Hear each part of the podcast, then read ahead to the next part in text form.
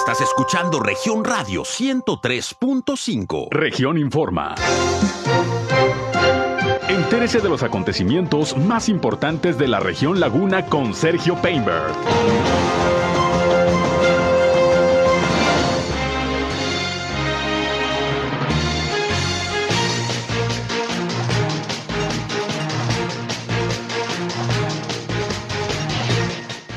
Reportan 196 nuevos casos de COVID-19 en Coahuila y 58 en Durango. Alistan panteones en Torreón y Gómez Palacio para el Día de Muertos. Se reporta una explosión en la empresa Altos Hornos de México en Monclova y por lo menos 11 heridos. Presenta el Consejo Cívico de las Instituciones Laguna su reporte de incidencia delictiva de la zona metropolitana. El Instituto Municipal de Planeación en Torreón está invitando a participar en el fortalecimiento del Plan Director de Desarrollo Urbano. Intervendrá la Subsecretaría de Educación en Gómez Palacio en el conflicto de la 18 de marzo. Continúa en Torreón el operativo radar. Ha habido resultados, asegura el director de Tránsito y Vialidad. Federación de Estudiantes Revolucionarios en Torreón demandan más recursos para la educación.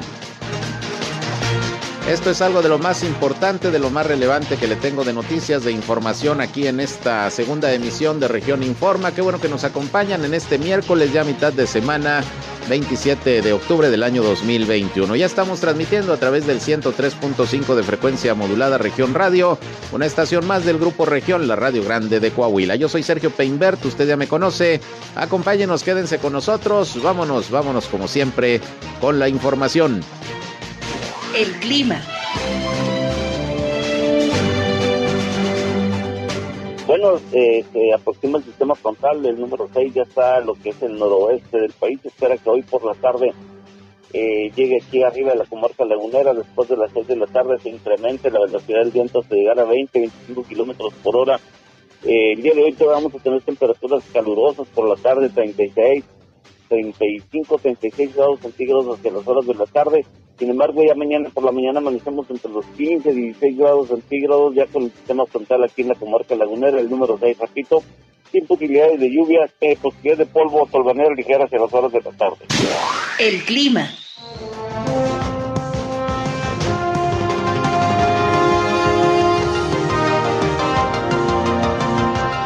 Gracias eh, como siempre a José Abad Calderón, previsor del tiempo de la Comisión Nacional del Agua, por el reporte climatológico. Mucho calor todavía en la comarca lagunera, fíjese hasta 36 grados, vaya que este otoño ha estado caluroso.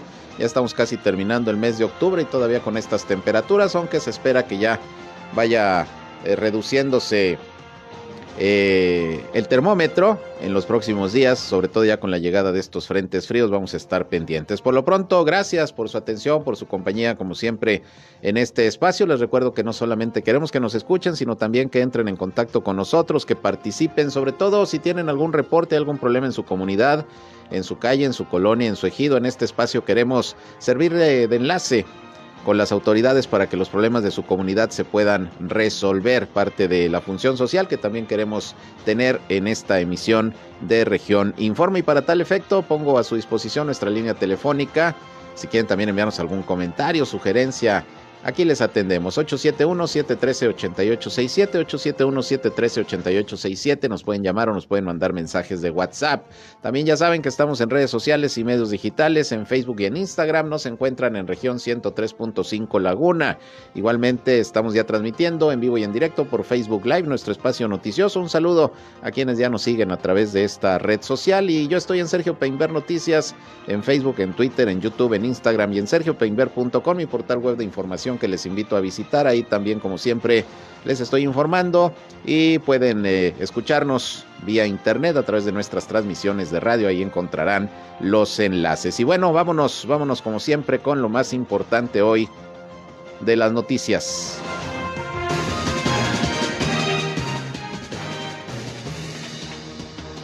Bien, pues tenemos ya los reportes de las autoridades sanitarias de Coahuila y Durango en este día sobre la pandemia del COVID-19.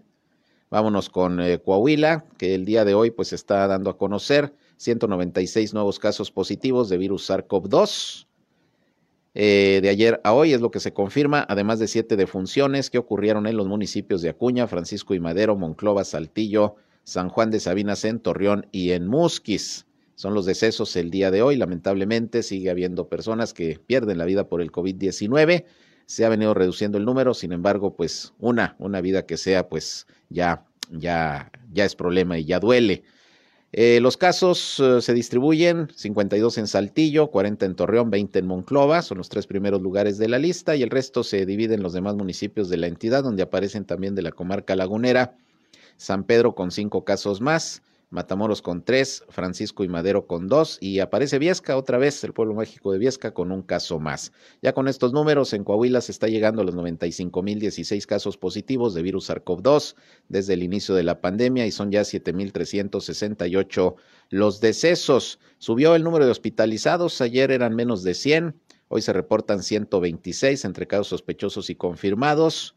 La mayoría son pacientes de Torreón, son 58, hay 46 en Saltillo, 7 en Monclova, 8 en San Juan de Sabina, 5 en Piedras Negras y 2 en Ciudad Acuña, es lo que reporta hoy la Secretaría de Salud de Coahuila, eh, que le recuerdo que está oficialmente todavía en semáforo epidemiológico amarillo, sin embargo, pues ya el lunes el doctor Roberto Bernal, secretario de Salud, dijo que el propio gobierno federal ya había notificado que estaba Coahuila en condiciones de semáforo verde. Falta que esto ya se oficialice el próximo viernes, que es eh, el reporte quincenal del semáforo epidemiológico a nivel nacional que pues se emite la Secretaría de Salud Federal. Esperemos que así sea. Pero así están las cosas aquí en el estado de Coahuila. Durango, que entra a su cuarta semana de semáforo verde, pues está también eh, reportando el día de hoy 58 nuevos casos positivos de virus SARS-CoV-2 y cuatro defunciones más.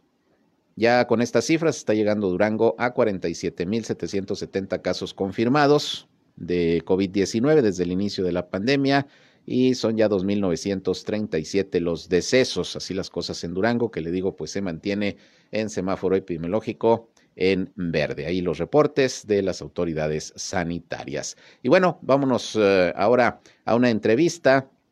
Tengo en la línea telefónica a José Antonio Ramírez. Él es el director del Instituto Municipal de Planeación, porque se está lanzando una convocatoria a la comunidad en general para participar en algunos ejercicios que tienen que ver con el fortalecimiento del Plan eh, eh, Municipal de Desarrollo urbano, del Plan Director de Desarrollo Urbano. Y bueno, vamos a ver de qué se trata y cuál es esa invitación. ¿Cómo estás, eh, José Antonio? Gusto en saludarte. Buenas tardes. Sergio, muy buenas tardes. Pues como siempre, un gusto y gracias por el espacio. A ver, pues ¿cuál es esta invitación que se está haciendo pues a la comunidad en general, asociaciones, universidades, grupos empresariales? Platícanos. Así es, mira, eh, nos encontramos elaborando la actualización del Plan Director de Desarrollo Urbano. Este es un instrumento normativo, es decir, es, obligatorio, es vinculante y tiene por objetivo regular el crecimiento de la ciudad y garantizar eh, las grandes obras públicas, los grandes equipamientos como, como parques que se tienen que hacer a corto, mediano y largo plazo. En este caso, pues el instrumento está construido para poder prever el crecimiento de nuestra ciudad a, 20, a 30 años.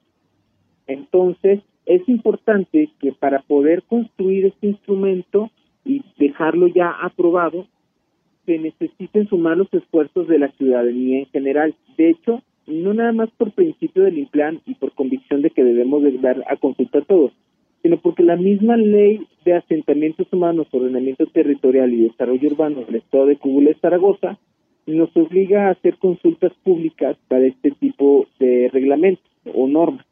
Entonces, eh, el Implan está lanzando una campaña, la comenzamos desde mediados, desde principios de este mes, eh, una campaña donde estamos invitando a todos los interesados que nos sigan en redes para que estén atentos de las convocatorias, de los documentos que se pueden descargar y consultar para que conozcan el instrumento y nos den observaciones y de esa manera pues garantizar que sea un instrumento que se construya desde la ciudadanía para la ciudadanía. Es decir, el plan prácticamente ya está listo, la idea es socializarlo para que si surgen pues ideas, propuestas que lo puedan enriquecer, pues esto se incluya en el mismo plan.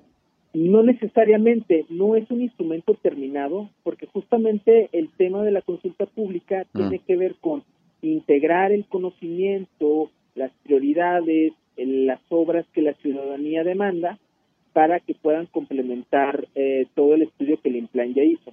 Entonces, a diferencia de otras eh, épocas en donde se hacía el plan director en el escritorio de alguna otra ciudad como Monterrey o Ciudad de México y se traía acá y se aprobaba, a diferencia de aquellas ocasiones, el INPLAN está haciendo todo un ejercicio para en diferentes etapas como diagnóstico, métodos objetivos y estrategias, poder intervenir con la ciudadanía y que ellos mismos nos estén retroalimentando. Por ejemplo, lanzamos el año pasado una encuesta en donde estuvimos haciéndole preguntas a la ciudadanía dentro del diagnóstico de la ciudad, cuáles eran las áreas que más les gustaban, cuáles eran las que menos les gustaban, cuáles creían que tenían mayor potencial.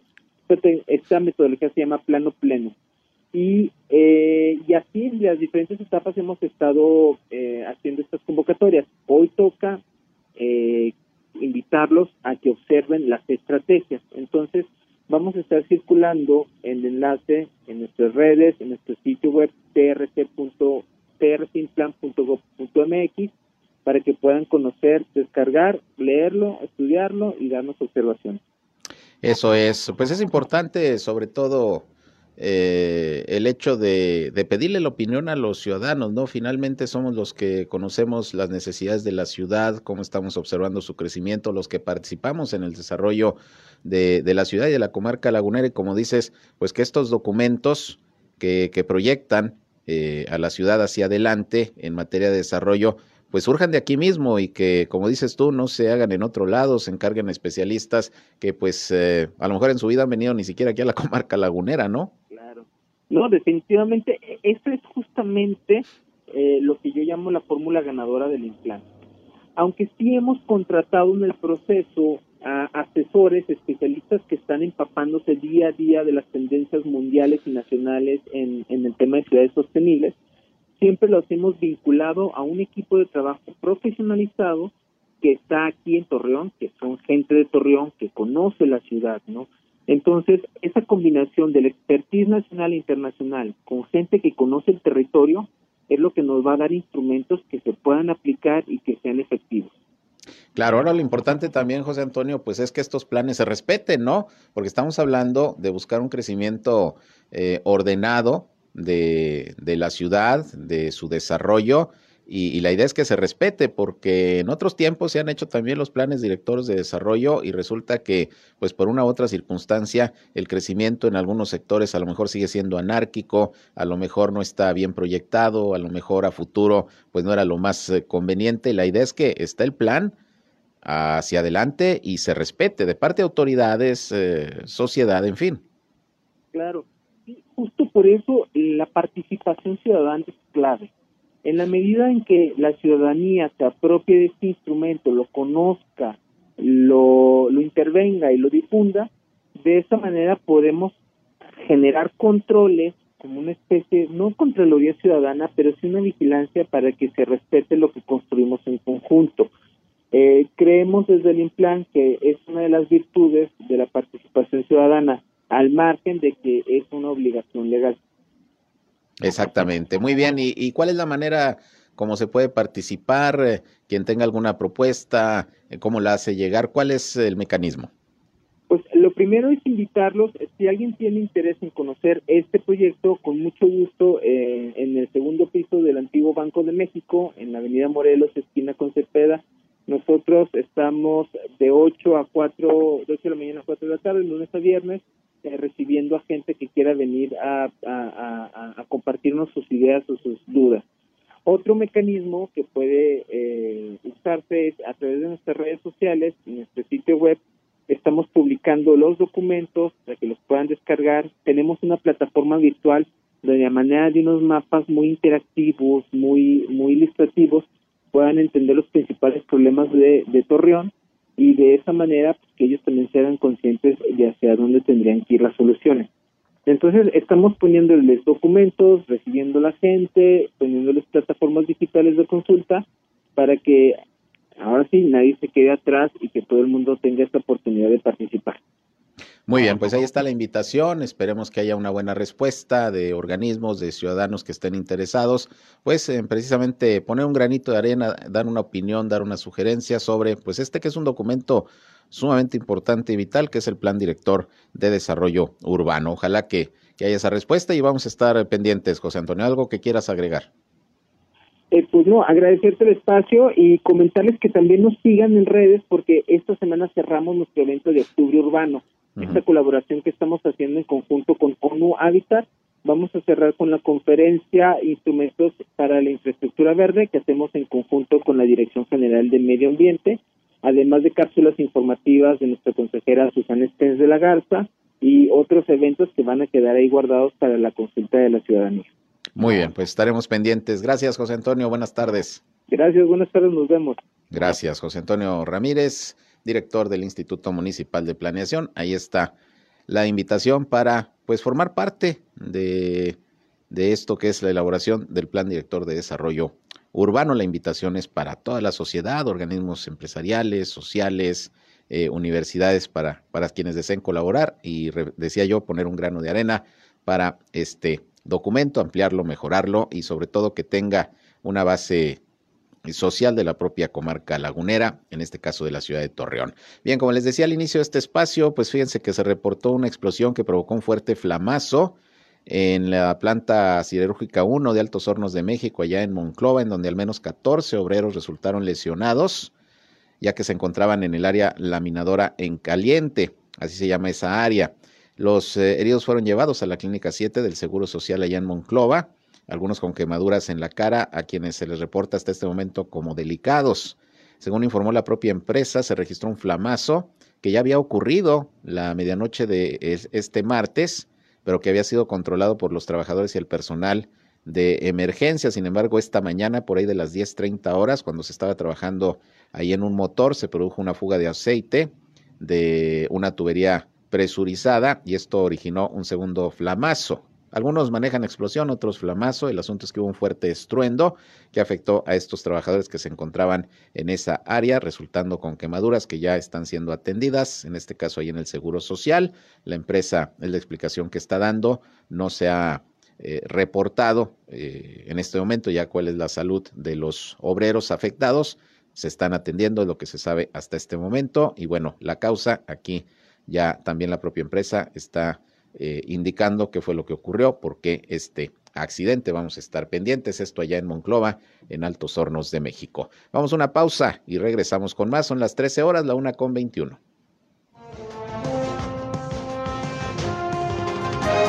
Región Informa. Ya volvemos. Bien, regresamos, son las 13 horas, una con 26 minutos. Y bueno, como le decía al inicio de este espacio, el Consejo Cívico de las Instituciones Laguna emitió el informe y su análisis de la incidencia delictiva en la zona metropolitana de La Laguna correspondiente al, al trimestre número 3 de este 2021, es decir, ya hasta el mes de septiembre. Y tengo en la línea telefónica precisamente al director del Consejo, Marcos Amarripa, pues para que nos platique y nos dé a conocer los datos más eh, importantes de este de este análisis, de esta revisión eh, permanente que se hace por parte del Consejo sobre la cuestión de la seguridad. ¿Cómo estás, Marco? Muy buenas tardes. Sergio, ¿qué tal? Eh, un gusto saludarte, eh, como siempre. Al contrario, gracias por aceptar nuestra llamada y bueno, ¿cuáles son los datos más importantes que arroja este nuevo reporte de la incidencia delictiva que elabora el Consejo Cívico de las Instituciones? Sí, Sergio, mira, estos son datos acumulados de enero a septiembre del 2021 y hacemos un comparativo con el mismo periodo de enero-septiembre del 2020. Yo destacaría algunos avances significativos. Sin duda, creo que el indicador del homicidio doloso ha ido disminuyendo cada vez más de forma gradual, de forma sostenida. Hoy vemos una reducción de más de un 40% en los homicidios respecto al año 2020. Tenemos por ahí nueve casos de feminicidio, es decir, uno cada, cada mes. Sin embargo, aquí hay que destacar que pues, la gran mayoría de estos casos logran judicializarse, logran concluirse de forma satisfactoria. Sin embargo, sí, la tasa está ligeramente por arriba de la media eh, nacional. Destaco también disminuciones significativas en los robos violentos. Los cuatro municipios de la zona metropolitana evaluados eh, tienen una tendencia a la baja. Robo de vehículo también hay una disminución de un 22%, robo a negocio también cerca de un 20%. Eh, creo que los delitos patrimoniales en términos generales como zona metropolitana van van eh, hacia hacia la baja. Obviamente habría que ver aquí analizar municipio por municipio. Ciertamente hay algunos que modifican el, el indicador eh, metropolitano, pero al menos cuando los metemos todos a la misma canasta, pues vemos una, una reducción, ¿no? Eh, destacaría también un avance en la percepción de, de seguridad. Los datos que nos arroja el INEGI que van incorporados en este informe nos dan cuenta ahí que eh, en estos en estos 12 meses de, del año, en los últimos 12 meses, hay una mejora en la percepción en más de 117 mil laguneros que hace un año decían sentirse inseguros y hoy han cambiado esa percepción a sentirse seguros. Sin embargo, pues vemos también eh, áreas de oportunidad importantes. Yo me centraría en dos en particular. El caso de las violaciones, eh, que se incrementaron de forma significativa. Pasamos de 110 casos de violación en el periodo 2020 a 191 en este año, lo que representa un 73.6%, y los casos de violencia familiar, que si bien solamente subió un 13%, pues estamos hablando que eh, hubo 500 carpetas de investigación más en este periodo 2021 que el 2020. No son delitos en donde por el principal ocurren dentro del hogar y creo que hay que cambiar un poco esta perspectiva y apostarle un poco más a la prevención que a la a, contención de, estos dos delitos en particular que, que vienen creciendo y que además eh, pues superan en el caso de violencia familiar la tasa nacional de forma significativa y la violación también supera a la tasa nacional. Eso es. Entonces, pues más o menos coinciden los datos con lo que han dado a conocer las propias autoridades, la Fiscalía en Coahuila, la Fiscalía en Durango, las propias corporaciones policíacas, es decir, sí hay una reducción, una baja, una tendencia en ese sentido de la incidencia delictiva, como dice, sobre todo de los delitos de tipo patrimonial, ¿no? Sí, así es, eh, creo que son bajas ya consistentes, eh, son graduales, y sin embargo, obviamente hay el único delito quizá que supera la media nacional es el robo a casa habitación.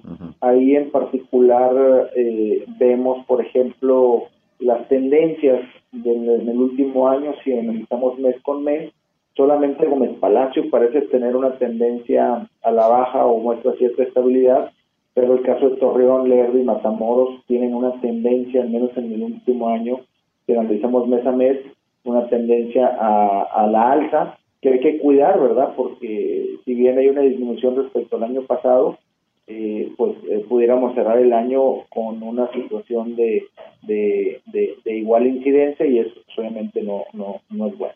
Claro. Ahora, ¿a qué atribuyen el que se estén registrando estos números? ¿Una baja importante, sustancial en, en todos estos delitos que ustedes han revisado?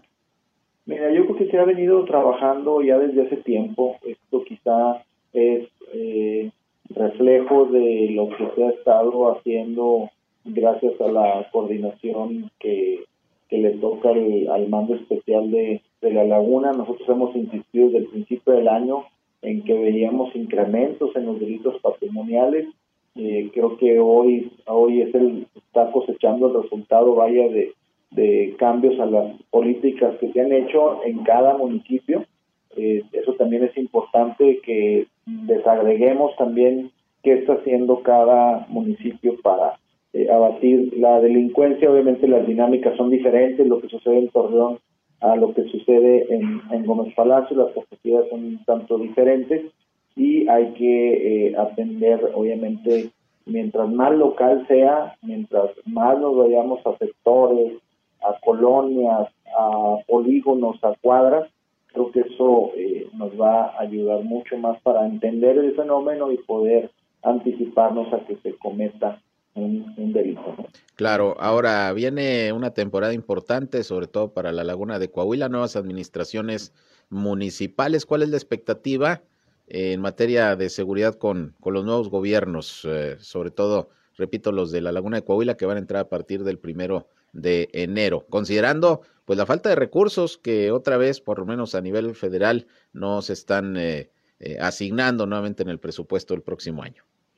Sí, así es, Sergio. Mira, eh, yo creo que lo que mencionó el gobernador en la última reunión del, Consejo Estatal de Seguridad Pública, esta transición que se da en los 38 municipios que se va a dar ahora a finales de, del año, pues muchas ocasiones es una oportunidad para que los grupos delictivos presionen quizá a que se elijan algunos perfiles que no son los más eh, adecuados, e incluso pueden imponer ciertos perfiles de mandos policiales locales. Y creo que aquí en esta, en esta etapa resulta fundamental, resulta crítico eh, poder contar con perfiles adecuados, perfiles confiados, confiables, con una eh, eh, importante trayectoria ya en, en, este, en este trabajo, que obviamente sean, eh, como ya mencioné, confiables, que cuenten con las pruebas de control y confianza, que cuenten con su certificado único policial, etcétera, y sobre todo que se garantice la continuidad de, de acciones que han estado funcionando y que no se vean frustradas eh, acciones eh, al momento de hacer cambios de, mando, ¿no? Entonces creo que ahí es muy, muy importante eh, poder apretar para que los, mejores perfiles lleguen a, a ser los encargados de, de las policías municipales. Muy bien, pues habremos de estar pendientes y ya, ya veremos pues quiénes son los que se designen para ocupar estos cargos prioritarios básicos, como es el tema de la seguridad en los eh, municipios. Eh, Marco, este análisis, este estudio, como siempre, disponible para todo el público, ¿verdad? Sí, así es, lo pueden encontrar ahí en nuestra página ccelaguna.org.mx. Ahí hay un apartado del MITLAS, Monitoreo de Ciencia Delictiva, y ahí van a poder encontrar este informe y los y los anteriores, pues que habla de, cómo vamos en materia de seguridad. Muy bien, pues gracias por los datos, por la información, como siempre, interesante y ya eh, habrá posibilidad de, continuarla analizando. Muchas gracias, Marco. Al contrario, Sergio, gracias por el espacio. Un saludo. Gracias. Buenas tardes, Marco Samarripa, director del Consejo Cívico de las Instituciones Laguna. Pues ahí el análisis, el reporte de incidencia delictiva que realiza pues cada trimestre el Consejo Cívico de las Instituciones y que bueno, coincide eh, realmente con cifras que se han dado a conocer por parte de las propias autoridades, una baja importante en eh, lo que es el tema de los delitos patrimoniales. Sí, el robo a casa habitación es el que, pues, eh, ahí eh, se tiene que poner mayor atención, tanto en la laguna de Coahuila como la de Durango. Esto lo han reconocido las propias autoridades policíacas y de procuración de justicia. Sí preocupa también, por ejemplo, el tema de los feminicidios, el tema de la violencia intrafamiliar, que cada vez se dan más casos y no se dio ahora con la pandemia, con el confinamiento, esto se aumentó de manera importante, pero bueno, en general, en general se va avanzando en materia en materia de seguridad. Por otra parte, pues ya viene el Día de Muertos y pues las autoridades municipales, tanto en Gómez Palacio como en Torreón, eh, están eh, ya pues llevando a cabo las labores de limpieza, de preparación de los panteones para, para estos días. En el caso de Gómez Palacio, la Dirección de Servicios Públicos está informando que, bueno, ya están preparando los panteones. Leopoldo Jiménez, que es el director de esta dependencia, dijo que es fundamental mantener a los Campos Santos en óptimas condiciones para las familias que van a, visitarlos ahora el Día de Muertos. Dijo que tanto en el antiguo Panteón Guadalupe como en el Panteón Las Rosas, eh, bueno, pues están llevando a cabo eh, la limpieza, ahí quitando la maleza, eh, y se van a aplicar pues los eh, protocolos sanitarios, sobre todo al ingreso de los panteones, va a ser obligatorio el cubrebocas, se va a estar midiendo la temperatura, se va a aplicar gel antibacterial, en fin, todo esto pues para que la visita a los panteones no vaya a provocar problemas de contagios de COVID-19. Van a estar abiertos de 8 de la mañana a las 21 horas, sobre todo lo que es el 31 de octubre, primero y 2 de noviembre. Esto en el caso de Gómez Palacio. Aquí en Torreón igual, el alcalde Jorge Cermeño ya había anunciado que se aperturarán para estos días también de muertos los eh, panteones que estuvieron cerrados el año pasado, pues en las fechas importantes como el 10 de mayo, el Día del Padre, el Día de Muertos, pero ahora sí, las condiciones están para para aperturarlos, obviamente también con todas las medidas sanitarias. Y en esto está colaborando también el Estado a través del área de control de padrones de la Secretaría de Finanzas y mi compañero Víctor Barrón platicó precisamente con Luis Morales, que es eh, el responsable de esta área de control de padrones, quien habló de los preparativos y los protocolos que se están observando para eh, los camposantos, para los panteones en la comarca lagunera de Coahuila para el próximo Día de Muertos. Esto dijo. Servicios públicos municipales estuvo en el Panteón 1, en donde pues se ve muy marcada la diferencia de ese panteón ya limpio, este, ordenado, con un control de accesos, que tiene eh, el aforo de años anteriores y se, se contempla que pueda ser incluso todavía menor la afluencia de personas. Y ahorita venimos a este panteón privado que también es el que concentra un número importante de gente considerando que pues a lo largo de la pandemia han fallecido muchas personas simplemente en el casi como 1.500 personas. Simplemente en el mes de noviembre del año pasado fueron 300 para estas fechas, exclusivamente lo que pasó. Y estamos confiando en el orden. Estamos recomendando que en la medida de lo posible las familias no traigan a menores de edad, que no vengan adultos mayores, que la permanencia sea menor a una hora, si se puede, de 45 minutos mejor, para que haya una rotación constante. Y pues va a haber un control importante de lo que es el comercio informal, el comercio informal por parte de plazas y mercados. Ellos van a hacer lo propio para también evitar que haya aglomeraciones tanto en los puestos como en los propios clientes. Bien, pues ahí tiene usted, son las medidas sanitarias que se van a estar aplicando. Si bien se aperturarán los panteones, pues de todas maneras hay restricciones para evitar mayores inconvenientes. El Mercadito de las Flores, por cierto, también va a aperturar, este que se encuentra ahí en la zona centro, se les va a dar la autorización para, para expender las flores para quienes visitan los panteones también obviamente con la observación de las medidas sanitarias. Así las cosas pues para el Día de Muertos. Vamos a otra pausa y regresamos. Son las 13 horas ya, la una con 40 minutos. Volvemos con más.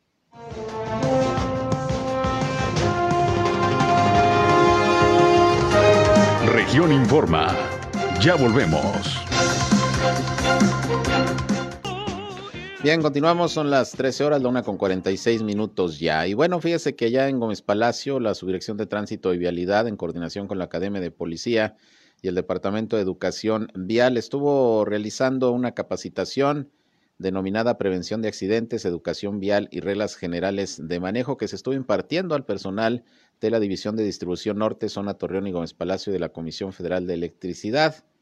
Estos talleres se realizaron dentro del marco de la celebración del mes de la seguridad que la paraestatal realiza, la CFE, para capacitar a su personal en materia de prevención de accidentes dentro de sus actividades laborales. Y bueno, pues también parte importante es la conducción de los vehículos que se realiza pues por parte del personal para ir y venir a su trabajo como de las unidades que eh, también manejan para, para su labor diaria los vehículos de la propia CFE y bueno, por ahí se les estuvieron dando eh, algunos temas como manejo a la defensiva, cumplimiento de leyes y reglamentos de tránsito, uso del cinturón de seguridad, en fin, todo lo que es capacitación en materia vial, pues ahí estuvieron personal, miembros del personal de la CFE de Torreón y Gómez Palacio en estos talleres que se estuvieron impartiendo en aquella ciudad. Y bueno, hablando de vialidad, también mi compañero Víctor Barrón hoy platicó con el director de tránsito y vialidad en Torreón, Alejandro Gutiérrez Zamudio respecto a cómo va el operativo radar. Ya ve que se instaló primero ahí en la autopista Torreón San Pedro, donde pues hace algunas semanas hubo varios accidentes de consecuencias lamentablemente fatales. Luego se, se amplió el operativo también allá al Boulevard Torreón Matamoros por las mismas circunstancias. Vamos a ver qué ha pasado con este operativo radar. Es Alejandro Gutiérrez Zamudio, director de tránsito en Torreón. Subieron los accidentes y los incidentes te digo, bajaron en donde, en donde implementamos los operativos. Por eso ya vamos a aumentar, vamos a, eh, si ya, ya implementamos Torreón San Pedro, Torreón Matamoros, vamos a ver si nos vamos a Mieleras primero o a Santa Fe. Eh, pero ya estamos, ya nos llegó más equipo, más radares para poder implementar los, los operativos en otras vías donde más accidentes tengamos. Eh, teníamos 14, 13 y nos llegaron 10 más. Hay gente que está muy consciente, que sabe que debe bajar. Quiero decirte que en la Torreón San Pedro eh, hemos tenido un accidente en 40 días con el operativo de, radar. En la Torreón Matamoros, creo, no sé si van dos eh, accidentes desde que montamos el operativo radar. ¿Qué quiere decir? Pues que están funcionando. Repito, hay gente, mucha gente que se molesta, eh, pero eh, también sabemos que estamos salvando vidas. Bien, pues ahí están algunos de los resultados de estos operativos que fueron necesarios precisamente para que los automovilistas le bajen a la velocidad, sobre todo en estas vialidades que luego son utilizadas prácticamente como autopista. Eh, le suben a, a, velocidades de más de 100 kilómetros por hora, por eso vienen los accidentes y muchos de ellos lamentablemente han sido de consecuencias fatales o volcaduras, en fin. Y bueno, pues se va a tener que ampliar el operativo radar, ya decía eh, el jefe de tránsito, a otras arterias viales también muy conflictivas en términos de, accidentes y bueno, esto demuestra los datos que está proporcionando de que pues los accidentes son eh, por la falta de precaución, el exceso de velocidad. Se ha disminuido bastante el número de accidentes en las vialidades donde ya está el operativo radar y ni modo, pues si eso es lo que se tuvo que hacer para salvar vidas, como dice el jefe de tránsito, pues no hay de otra. Pero independientemente de todos estos operativos, le sugerimos, como siempre, que maneje con precaución, que respete los lineamientos de tránsito, que respete los límites de velocidad, que no maneje bajo los influjos del alcohol, porque al final, pues quien lo padece es usted, los suyos o terceras personas. Así que, pues hay que, hay que tomar conciencia sobre ello. Por lo pronto, pues se va a ampliar el operativo radar, según anuncia el director de tránsito y vialidad. Bien, por otra parte, fíjese que el Servicio Nacional del Empleo aquí en la ciudad de Torreón, pues ha estado desarrollando eh, varias jornadas laborales. Hubo una el martes, ayer, hoy, ahí mismo en las instalaciones del Servicio Nacional del Empleo hay una jornada laboral. Ahí se está recibiendo a la gente que desee algún puesto de trabajo para que deje su solicitud, deje su currículum.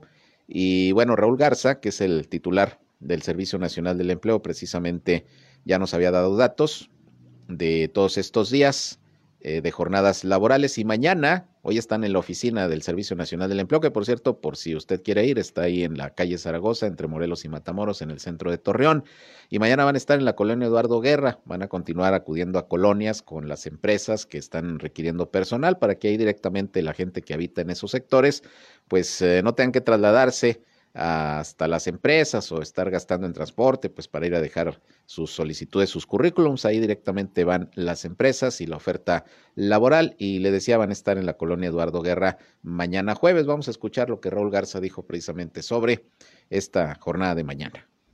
La del jueves volvemos a regresar a las colonias. Vamos a ir con la colonia de Barro Guerra. Vamos a estar en la calle K y L. Estaremos de 10 a 2 de la tarde, en la que vamos a tratar 80 vacantes por la misma empresa Easyway Products Company, donde vamos a estar de igual manera con nuestro toldo, nuestra mesa de trabajo, donde vamos a estar esperando hombres y mujeres que deseen trabajar en esta fábrica que trae mucha operatividad que les, pues, les surge mucho llenar esta línea de producción con esas 80 ofertas de empleo.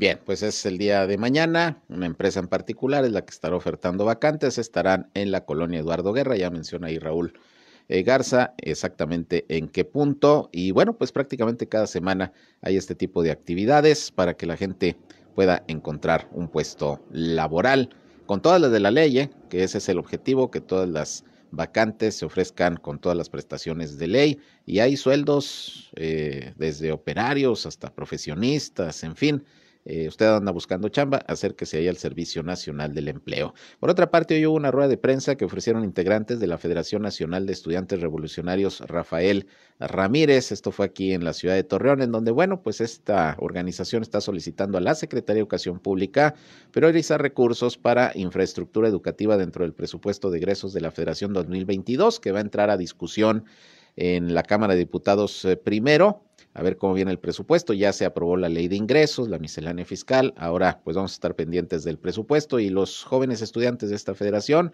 pues están solicitando que se mejoren las escuelas, sobre todo en donde están estudiando miembros de esta organización, que no es solamente lagunera, sino es en todo el país. Vamos a escuchar a César Camacho, quien es eh, integrante de esta federación, eh, lo que dijo en esta rueda de prensa sobre esa petición de que haya más presupuesto para mejorar las escuelas.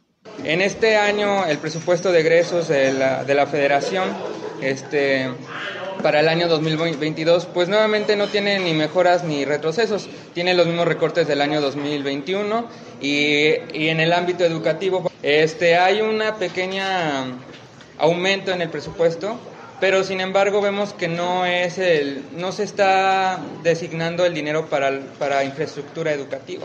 Denunciamos principalmente que el gobierno de la República designe más dinero a la Secretaría de Educación Pública para que la Secretaría de Educación Pública en cada estado y a nivel nacional pueda este, ejecutar eh, específicamente, este, estratégicamente, eh, recursos para las escuelas este, que se encuentran dañadas, que no encuentran con agua potable, que no cuentan con los servicios básicos, ¿verdad? Aquí en la comarca lagunera se dieron casos de escuelas públicas que fueron este, vandalizadas, saqueadas, y pues realmente ahorita con el regreso a clases, pues esas escuelas este, pues no tienen un fondo de apoyo, ¿verdad? Por ejemplo, o sea, no se les ha brindado este, lo necesario para poder regresar a las clases de forma segura. Bien, y efectivamente, pues muchas escuelas eh, no se encuentran en condiciones todavía para recibir a alumnos, han estado reintegrándose eh, los estudiantes a las clases presenciales de manera paulatina, precisamente porque muchas escuelas no están en condiciones. De ahí que el gobierno de Coahuila, en este caso, por ejemplo, puso en marcha un programa denominado Adopta una escuela, en donde se hizo la invitación a los empresarios para que aportaran recursos para mejorar, para reparar, arreglar estos planteles educativos para el regreso a clases. Y bueno, por lo pronto, en cuestión presupuestal, pues están pidiendo a estos estudiantes que se tomen en cuenta las necesidades de las escuelas en el próximo presupuesto 2022, que en el regreso a clases, por cierto, y esto lo señalaron los gobernadores como el de Coahuila y de Durango, no aportó ni un quinto la federación para, para el regreso a clases, para mejorar las escuelas. Todo ha sido por parte de recursos eh, estatales, en algunos casos municipales, y el apoyo de las empresas que le digo están participando en este eh, programa, en esta campaña Adopta una escuela que puso en marcha el gobierno del estado. En fin, pues vamos a, a ver qué respuesta hay. El análisis del presupuesto ya viene primero en la Cámara de Diputados y luego en la de Senadores que no dudamos que al final se va a aprobar como lo propuso el presidente López Obrador, así como la ley de ingresos, que no le cambiaron ni una coma a los diputados, ni tampoco los senadores, obviamente los de Morena, y sus aliados, pues seguramente pasará lo mismo con el presupuesto. Vamos a ver qué logran sacar los diputados de oposición, sobre todo para sus estados de donde son originarios. Y en el caso de Coahuila, pues estaremos pendientes a ver qué hacen los legisladores, en este caso del Revolucionario Institucional, que son prácticamente todos los que nos representan en la Cámara de Diputados. Finalmente, nada más les comento lo que les di a conocer esta mañana. El presidente Andrés Manuel López Obrador se refirió al tema del proyecto Agua Saludable para la Laguna hoy ahí en la conferencia de prensa mañanera y ahí dijo que tomó la decisión de nombrar a Gabriel García como encargado de este proyecto aquí en la comarca lagunera. ¿Quién es Gabriel eh, García? Hernández, bueno, pues es senador de la República y pues va a tener que solicitar licencia para eh, venir a encargarse de este proyecto Agua Saludable para la Laguna, que es prioridad dentro de los proyectos más importantes de gobierno del presidente López Obrador. Él va a ser el encargado de darle seguimiento a este plan, a este proyecto Agua Saludable para la Laguna. Lo dio a conocer hoy el presidente López Obrador en su conferencia de prensa mañanera. Bien, con esto nos vamos. Llegamos al final de esta segunda emisión de Región Informa. Les agradezco su atención, como siempre, a este espacio les recuerdo que a las 19 horas nuevamente estoy con ustedes ya en nuestra tercera emisión con el resumen del día, el más completo de la radio aquí en la comarca lagunera para que nos acompañen. Ya saben, aquí a través del 103.5 de frecuencia modulada, Región Radio, una estación más del Grupo Región, la Radio Grande de Coahuila. Yo soy Sergio Peinbert, usted ya me conoce. Los voy a dejar con mi compañero Reyham, que nos tiene música, información eh, promociones y todo para que tengan una muy buena tarde. Y si van a comer, pues muy buen provecho. Los espero a las 19 horas. Yo soy Sergio Peinbert, usted ya me conoce. Buenas tardes.